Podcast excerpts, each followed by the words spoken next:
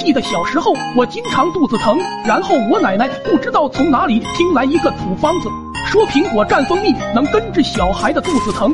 有一天，我肚子又疼了起来，只见我奶奶拿出一个珍藏了很久的苹果，拿了一根小木棍插着，然后拿出一个小桶，小桶里面装了不少蜂蜜，奶奶就把苹果伸到桶里面蘸蜂蜜，看着我都流口水了。奶奶拿出来就给我吃，我对着苹果狠狠地咬了一大口，可吃到嘴里发觉蜂蜜没有想象中的甜味，奶奶就说多吃点就能尝出甜味了。就这样一个苹果没一会就被我吃完了。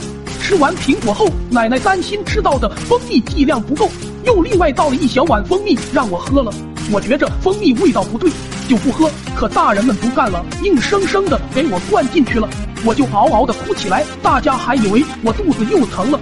后来还是我妈感觉不对劲，心想蜂蜜是甜的，咋会不喝呢？